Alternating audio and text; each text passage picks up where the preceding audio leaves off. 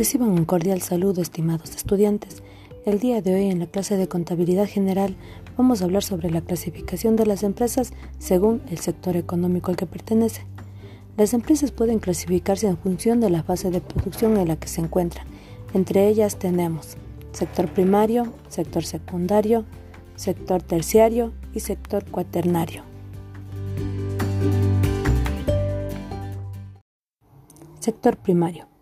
Las empresas que operan en el sector primario se dedican a la extracción, cosecha y conversión de recursos naturales, por ejemplo, agricultura, pesca, minería, silvicultura y extracción de petróleo.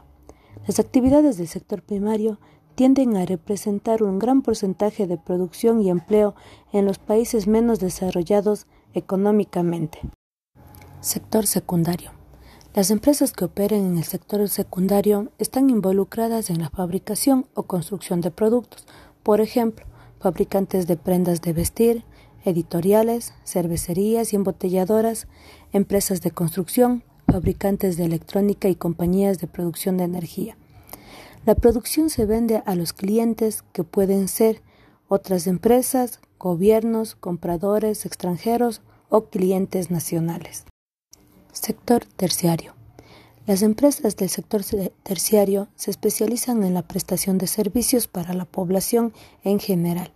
Por ejemplo, venta al por menor, transporte y distribución, banca, finanzas, seguros, asistencia sanitaria, ocio, turismo y entretenimiento. Sector cuaternario.